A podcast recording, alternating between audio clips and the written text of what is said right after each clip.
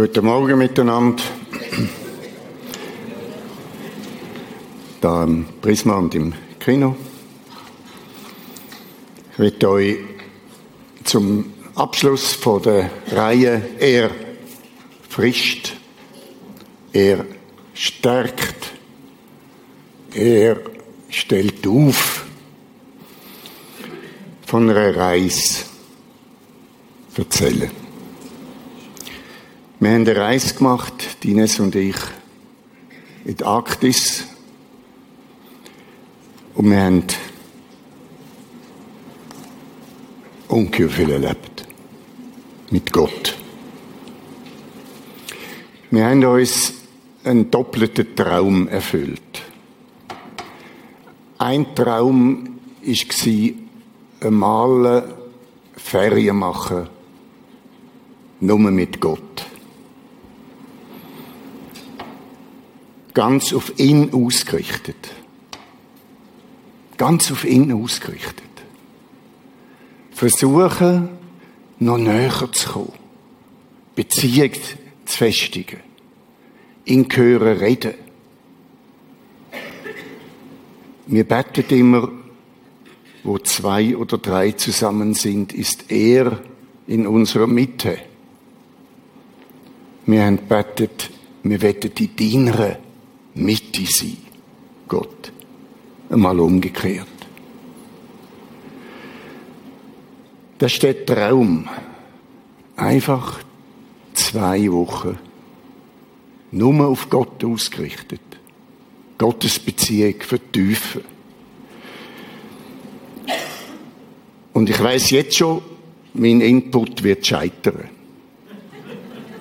Ich kann euch nicht sagen, was wirklich in unseren Herzen passiert ist. Der zweite Traum war Arktis. Wir haben uns natürlich gefragt, wenn wir Gott begegnen wollen, wo gehen wir her? Auf den Jakobsweg? Oder auf eine Insel? Oder in ein Kloster? Zusammen?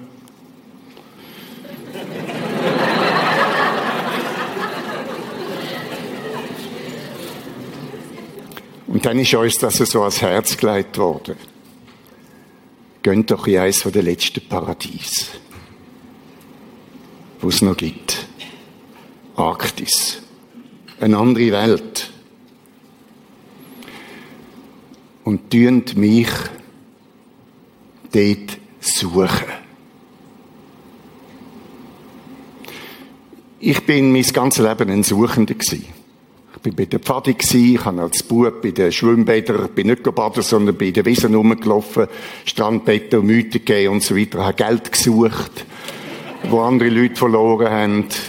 Später habe ich Ruhm und Ehre gesucht im Beruf und irgendwann suchst du Gott. Jeremia 29 ist so, 29, 13 zu einem Leitspruch geworden in meinem Leben oder in unserem Leben. Ihr werdet mich suchen und finden. Denn wenn ihr mich von ganzem Herzen, von ganzem Herzen suchen werdet, so will ich mich von euch finden lassen. Aber ihr müsst suchen. Es war ein ganz eigenartiges Erlebnis, die Arktisreise. Ich bin eigentlich immer schon von Kind auf von allen Ferien enttäuscht. Ich bin immer enttäuscht. Warum? Das hat mit meiner Fantasie zu tun bin relativ ein kreativer Mensch, habe eine Fantasie und ich habe immer meine Ferien, wo wir hergegangen sind, viel schöner vorgestellt, als es nachher war. Also wenn man angekommen und es ist nicht so gewesen, wie ich mir das vorgestellt habe. Also bin ich enttäuscht gewesen. Enttäuschungen, wo wir uns gegenseitig zufügen, sind Entlarvungen von Täuschungen. Enttäuschung. Du kommst zurück in die Realität. Die Arktis ist insofern keine Enttäuschung gewesen. Ich kann mir gar nicht vorstellen, wie das ist. Es war alles neu und alles anders. Wenn ich von dieser Reise erzähle und von den Begegnungen mit Gott, dann müsst ihr jetzt keine Angst haben vor dem, was kommt. Es gibt heute keine Bibelinterpretationen. Ich versuche es nicht kompliziert zu machen. Ich werde keine pastorale Belehrungen mitgeben.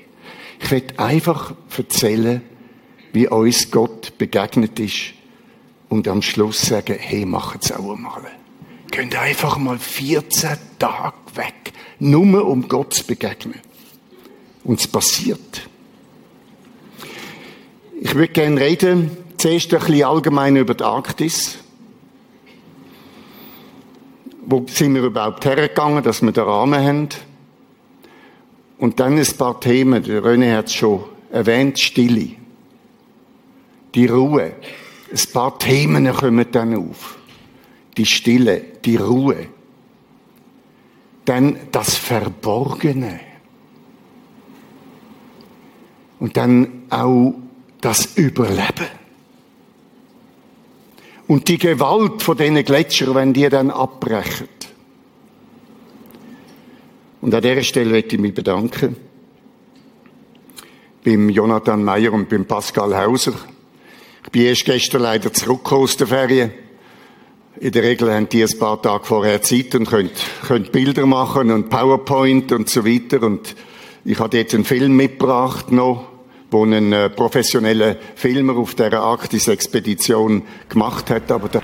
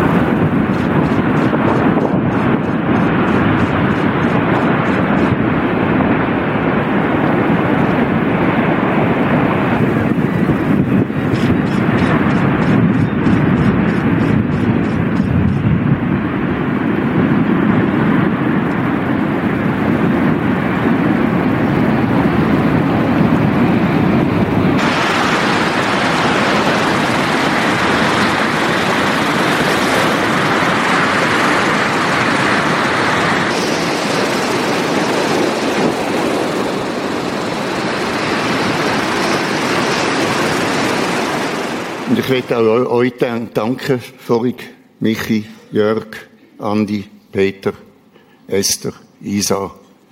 Und besonders für das, was ihr gesungen habt. Mit uns. Wo kommt meine Seele zur Ruhe? Wenn nicht bei dir. Mein Schöpfer und mein Gott mein Vater, der mich liebt. Wie wette ich dir nicht ganz vertrauen? Es ist ein schmaler Grad, wo ich heute Morgen gehe. Die Reise, die Begegnungen, das Reden von Gott in dieser Natur. Ich glaube, wir haben nie so viel Tränen in den Augen. Das sind besondere Tränen. Tun mal darauf achten. Es gibt viele verschiedene Tränen. Tränen von Wut. Tränen von Brennnesseln. Tränen von Zwiebeln. Aber es gibt die Tränen, die kommen, wenn einem der Heilige Geist berührt. Wenn ihr in einem Kino sind, etwas erlebt, ein Kind sieht irgendetwas plötzlich werdet ihr emotional und ihr merkt, jetzt kommen wir Tränen. Wieso echt? Das ist Berührung vom Geist. Das ist dort, wo du berührbar bist. Und ich muss ein bisschen aufpassen, jetzt dort nicht in zurückzufallen in das Geheule.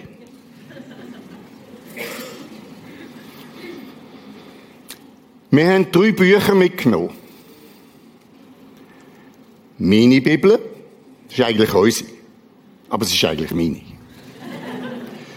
Bibel von der Ines und das wunderbare Büchlein von der Sarah Young. Ich bin bei dir, 366 Liebesbriefe von Jesus. Und Gott hat auch durch das geredet. Ich werde euch gerade mal eins lesen. Ein Thema war Ruhe. Wenn ihr mich von ganzem Herzen sucht, so will ich mich von euch finden lassen. Das Thema Ruhe.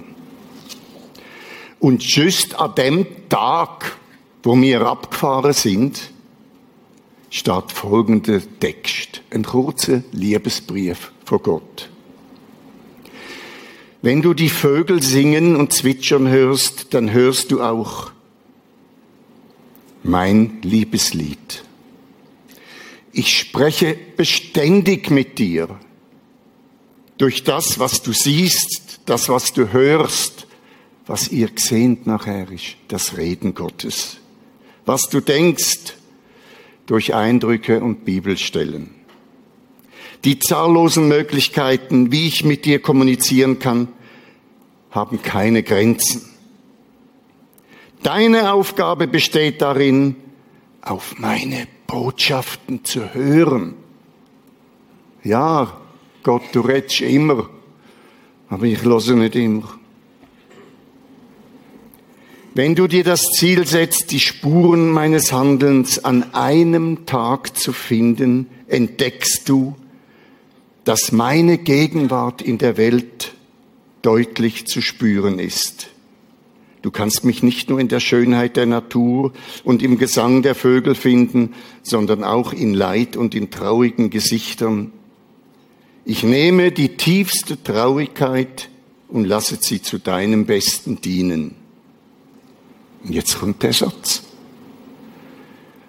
Suche mich und meine Botschaften der Liebe, während du heute durch diesen Tag gehst. Wenn du mich suchst, wirst du mich finden. Das ist das Motto für unsere Reise. Wir schlagen das auf am ersten Tag. Wenn du mich suchst, wirst du mich finden. Also, Aufbruch. Ich erzähle noch jetzt, wo wir hergegangen sind. Einfach Rahmen. Das ist die Karte von, von der Arktis. Arktis ist eine Wüste. Die größte Wüste. Arktis ist im Gegensatz zur Antarktis, ist Arktis Eis mit Land drumherum. Die Antarktis ist Land mit Eis drumherum. Das ist der große Unterschied, abgesehen von den Pinguinen, die es in der Arktis nicht gibt. Ihr seht auf dieser Karte Greenland, Grönland gross. Von dort kommen die Eisberge. Und rechts davon ist Longyearbyen auf dieser Karte. Mit dem Sternli Longyearbyen, die Hauptstadt von Svalbard. Und Svalbard, das ist der Ausgangspunkt von unserer Reise. Die größte Insel von Svalbard ist Spitzbergen. Und auf Spitzbergen liegt Longyearbyen. Wir sind dort schon weit oben auf dem 80. Breitengrad. Es ist nicht mehr weit bis zum Pol. Auf Svalbard haben die grossen Expeditionen gestartet. Und wir haben mit unserem Schiff können bis in 81., 82. Breitengrad können urfahren etwa 900 Kilometer vom Pol entfernt. Das ist zur Zeit von der Entdeckung vom Pol vor etwas über 100 Jahren nicht möglich gewesen. Dort war Packeis. Die sind dort nicht durchgekommen. Heute kann man mit dem Schiff dort durch. Das Jahr war besonders gut gewesen. Das Expeditionsschiff, wo wir gefahren sind, ist so ein äh, Schiff, wo eisgängig war, 130 Leute. Und die haben gesagt, sie seien noch nie, so weit oben gewesen. So weit oben haben sie die Eisgrenze noch nie gesehen.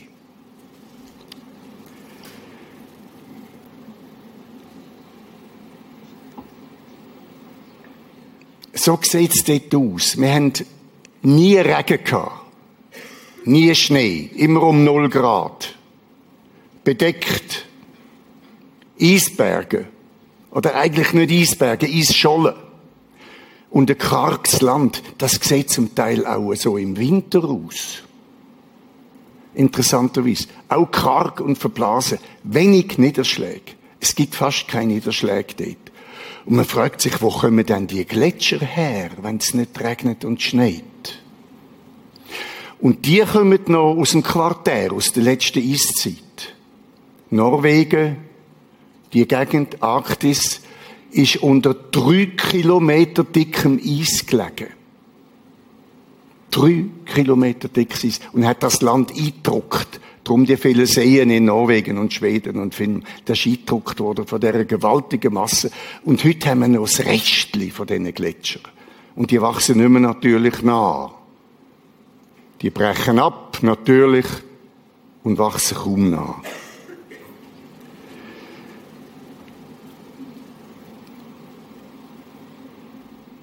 Das ist eine Insel, ihr seht die Gletschermassen noch dort. Und wenn es rechts darauf geht, rechts darauf, das ist alles noch Gletscher. Der ist schon noch 200, 300 Meter dick. Und hebt sicher noch ein paar Jahrzehnte. Es schmilzt, jetzt im Sommer. Und über die Gletscher laufen große Bäche. Wasserfälle natürliche Schrumpfung.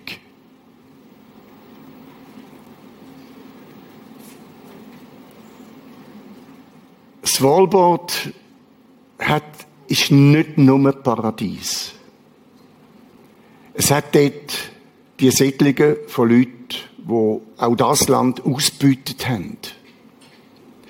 Und in Svalbard, dort, wo wir gestartet sind, oder wo wir hergekommen sind, nachher in die Forschungsstation, das nächste Bild dann.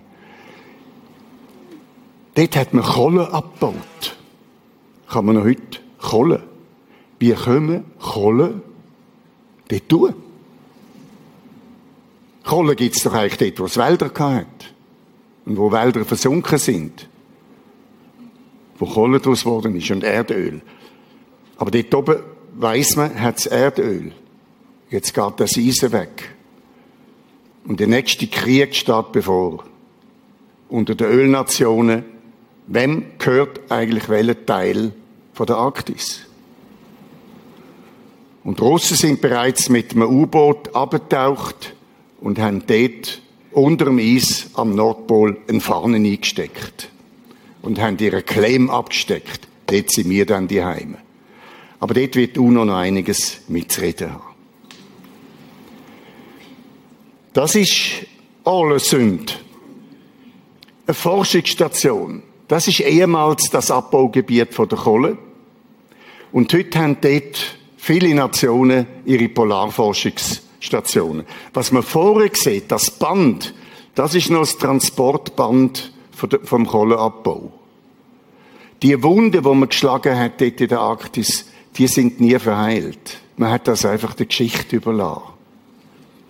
Und es geht lang, bis dort oben etwas verrottet. Ich sehe auch gerade ein bisschen von der Vegetation.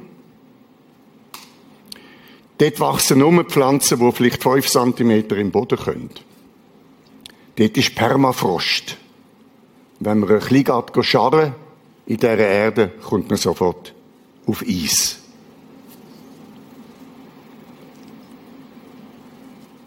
Auf einer Insel haben wir Versteinerungen gefunden. Da auf dem Stein ist eine Versteinerung, ein Farn. Den gibt's dort oben nicht. den gibt's nur mehr in der Nähe von Marokko. Wie kommt der Stein dort durch? Das hat zu tun mit der erdgeschichtlichen Entstehung von Svalbard. Das ist einmal das Land in der Nähe von Marokko gewesen. Und darum die Wälder. Und dann ist es im Laufe der Kontinentalverschiebung dort durchgewandert. Und das ist der Beweis, dass das Land ursprünglich einmal im Mittelmeer war. Und dass dort dann die Wälder entstanden sind. Das ist unser Expeditionsschiff. Es nennt sich Expeditionsschiff. Eisgängig. Expedition ist vielleicht ein bisschen übertrieben für das, was wir gemacht haben. Das ist mehr eher, sagen wir mal, Exkursion gewesen. Aber auch, wir haben müssen, wenn wir umgestiegen sind, in die Schluchboot müssen Schwimmwesten anlegen. Und zuerst sind immer, wenn wir aufs Land raus sind, drei Leute voraus mit dem Gewehr auf dem Rücken und haben 500 Meter dort, 500 Meter dort, 500 Meter dort gesichert. Es hat Eisbären. Und das ist eine echte Bedrohung. Sie sind fast ausgerottet gewesen. Heute hat es wieder Eisbären. Etwa 3000 schätzt man. Die Population wächst. Die Bedingungen von der, Aus von der Eisbären werden nicht unbedingt besser. Das ist mitten in der Nacht aufgenommen. Das Bild. Polarnacht.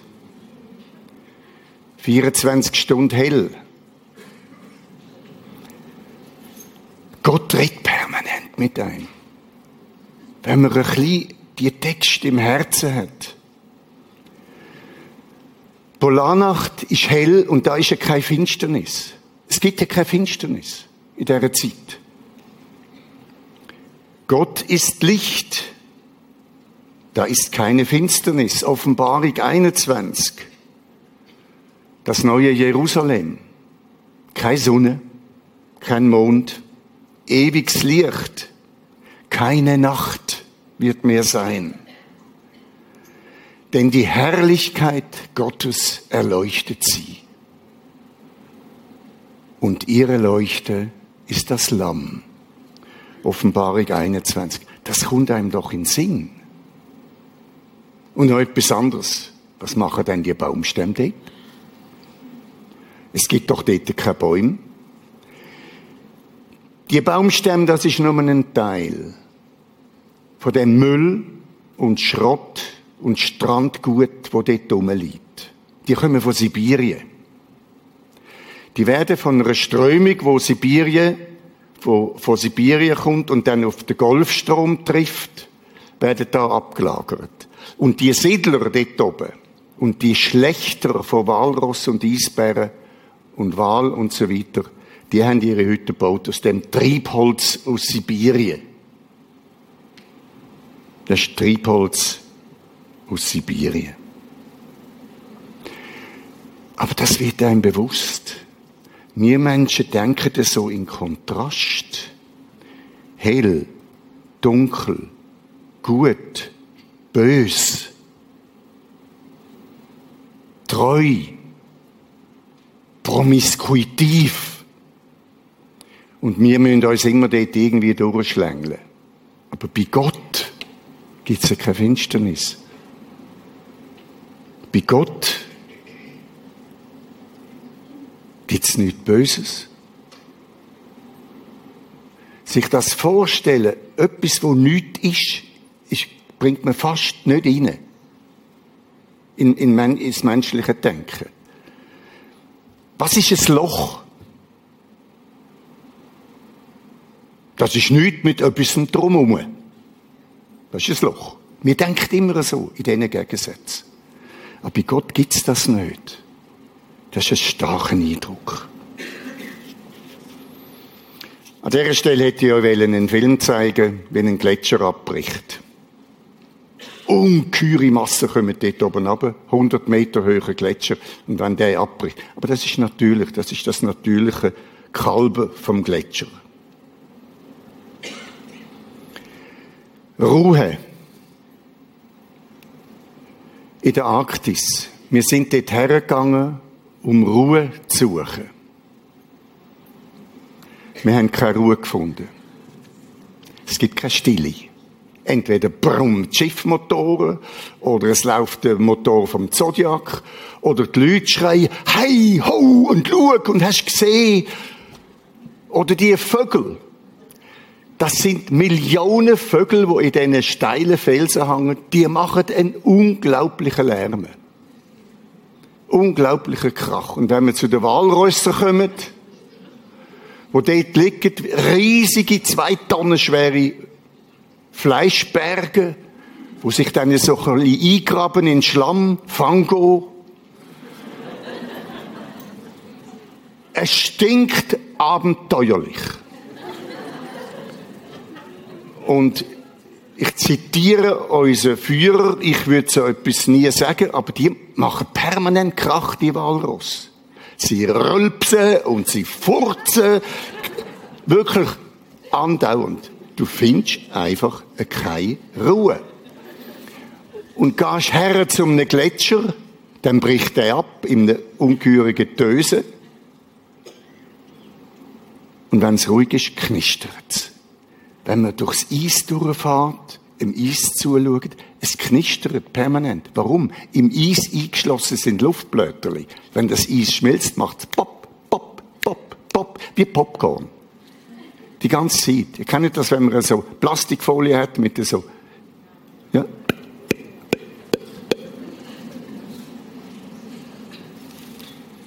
Also wir finden keine Ruhe. Ist das die erste Enttäuschung gewesen? Nein. Ruhe, und das haben wir gelernt, ist nicht Stille. Ruhe ist nicht nichts tun.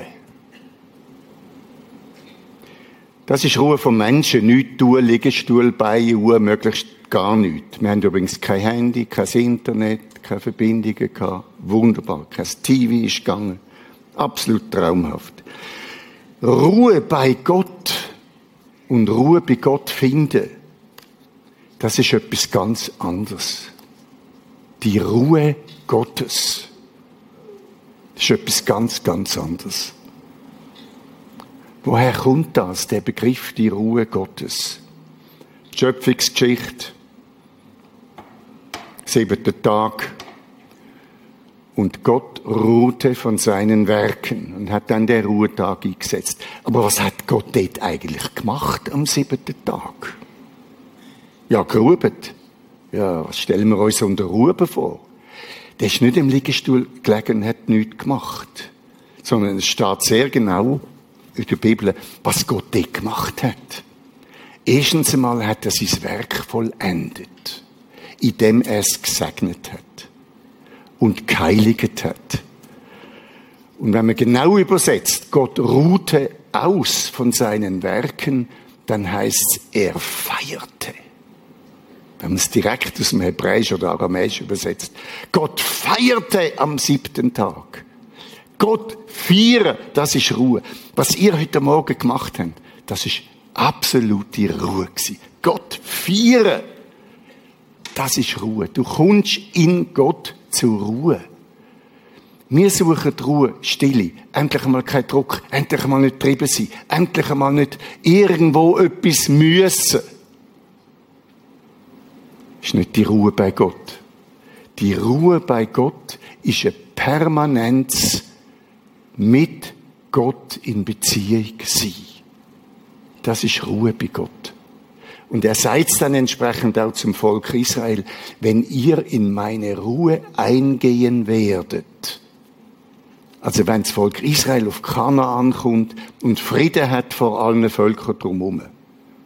Und im Hebräer 4 dann wird der Gedanke wieder aufgegriffen vom Schreiber vom Hebräerbrief. Es ist noch eine Ruhe vorbehalten für uns Menschen. Für uns gibt's noch die Ruhe. Und gemeint ist die intime Beziehung mit Gott.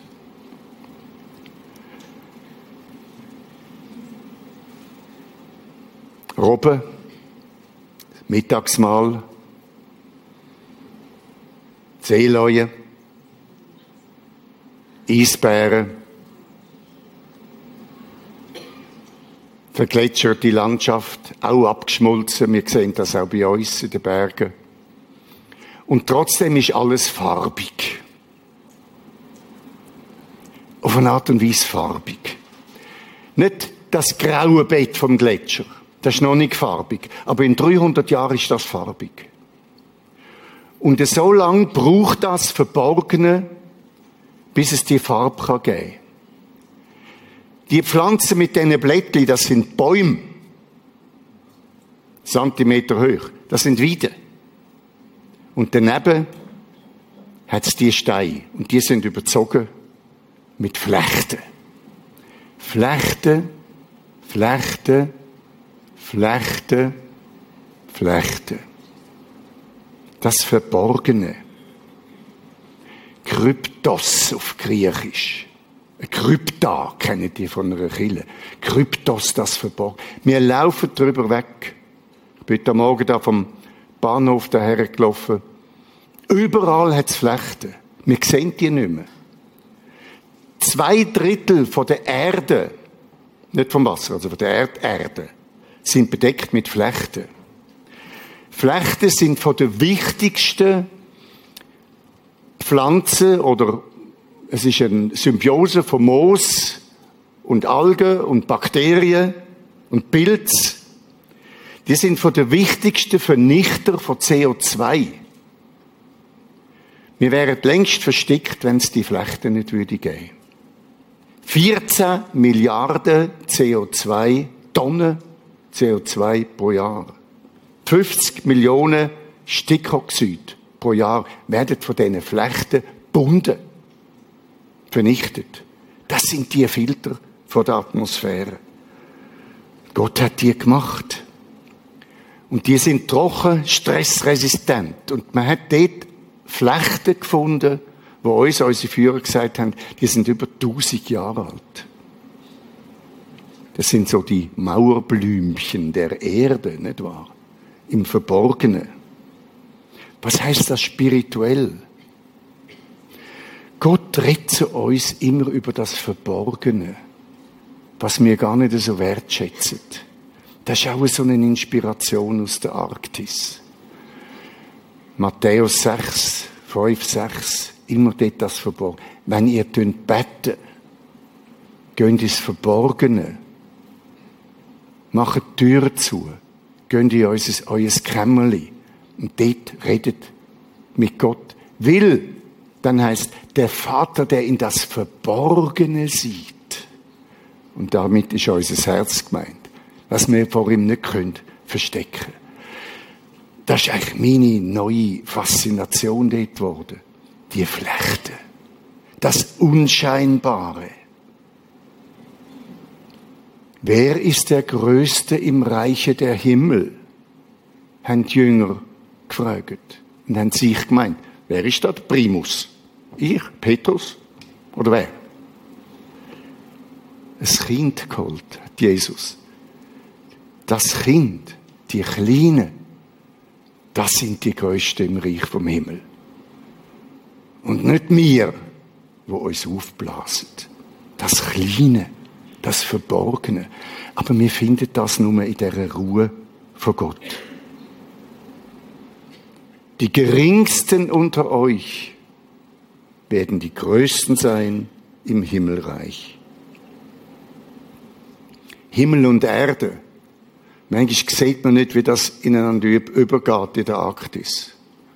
Ohne das kleine und dann der gewaltige Himmel. Das geht ineinander über. Auch das wieder eine Botschaft. Dein Wille geschehe, wie im Himmel, so auf Erden. Und so soll das für euch sein, das soll ineinander übergehen. Nicht dort Gott und da mir. Das geht ineinander über. Ein Liebesbrief haben wir an dem Tag gelesen. Bete mich an in meinem heiligen Glanz. Ich habe Schönheit geschaffen, um meine Heiligkeit zu verkündigen. Eine faszinierende Rose, ein überwältigender Sonnenuntergang. das Spiel des Lichts auf den Wogen, die Flechten in dem scheinbar toten Eis. Das habe ich jetzt drin geschrieben. All diese Dinge sind dafür gedacht, den Menschen zu verkünden, dass ich überall gegenwärtig bin. Die meisten Menschen laufen achtlos daran vorbei. Gott zeigt sich nicht unbedingt in dem gewaltigen Krachen, wenn ein Gletscher ins Meer bricht. In diesen einfachen Flechten. In diesen kleinen Flechten.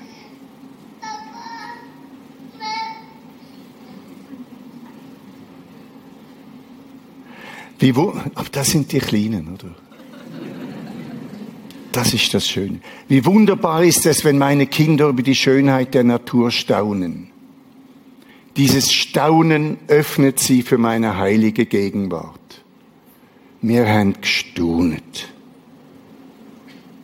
Noch bevor du mich persönlich kanntest, hast du mit Verwunderung auf meine Schöpfung reagiert. Das ist ein Geschenk und es ist mit Verantwortung verbunden. Ich würde gerne den Bogen schlagen über unsere Verantwortung für unsere Gemeinde. Das könnt ihr nicht allein tragen. Da sind wir alle aufgefordert, die Verantwortung mitzutragen. Die Gemeinde wächst und die Leitung muss nach innen wachsen, während wir nach außen wachsen. Das ist unsere Mitverantwortung. Schaut mal, was das an. Das ist der Bogen dort. Das ist kein Bumerang. Das ist ein Walrippe. Und die liegt dort seit vielleicht 200 Jahren. Und aus der Walrippe löst sich Mineralstoff, löst sich Nährstoff.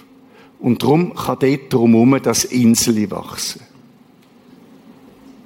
Gott sorgt fürs Kleinste auf seine Art und Weise.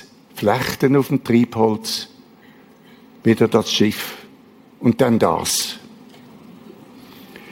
Ich zeige euch nicht die Friedhöfe. 100 Meter, 3 Meter hoch, Knochen von Wal, von Walross, von geschlachteten Tieren. Ein einsamer Wirbel von einem Wal. Fast ausgestorben. Es hat nur 3000 Blauwal. Wir haben einen können sehen. Wir haben eine Verantwortung. Man wird so zurückgerufen von Gott in die Verantwortung für die Welt. Und die Frage ist so wichtig. Wo ist meine Verantwortung? Ich habe noch eine Minute, gell, René?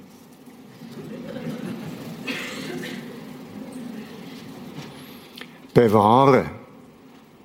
Zacharia 9, 8 haben wir an dem Tag gelesen. Hört mal auf den Satz. Ich will mich selbst als Wache um mein Haus lagern. Wir sind ein Teil vom Haus von Gott. Jeder von uns. Jeder ist ein Teil vom Haus, vom Haus von Gott. Wo wir aufbauen, auch da im Prisma. Und dann sagt Gott, ich will mich selbst als Wache um mein Haus lagern. Ist das nicht gewaltig? Oder wer von Gott geboren ist, das ist 1. Johannes 5, wer von Gott geboren ist, den bewahrt er. Und der Böse tastet ihn nicht an. Jetzt zeige ich euch noch ein paar Bilder am Schluss. Ich tue es nicht weiter kommentieren.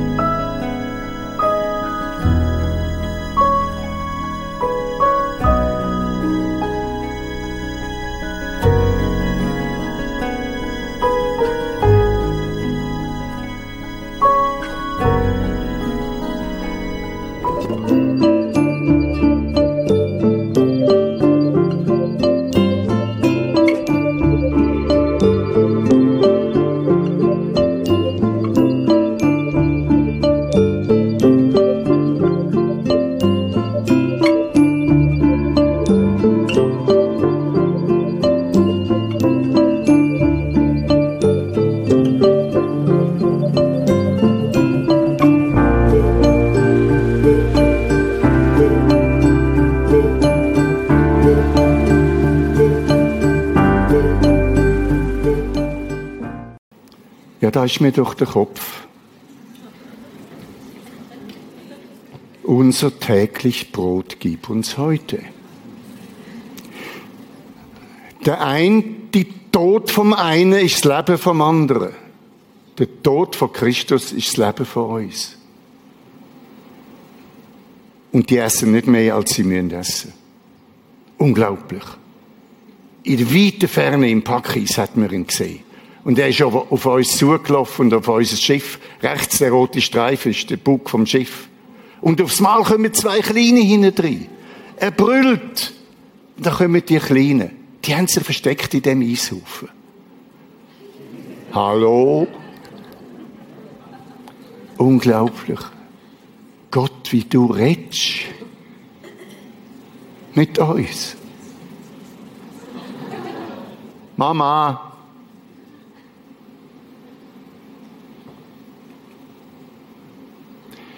Ja, das Eis geht zurück.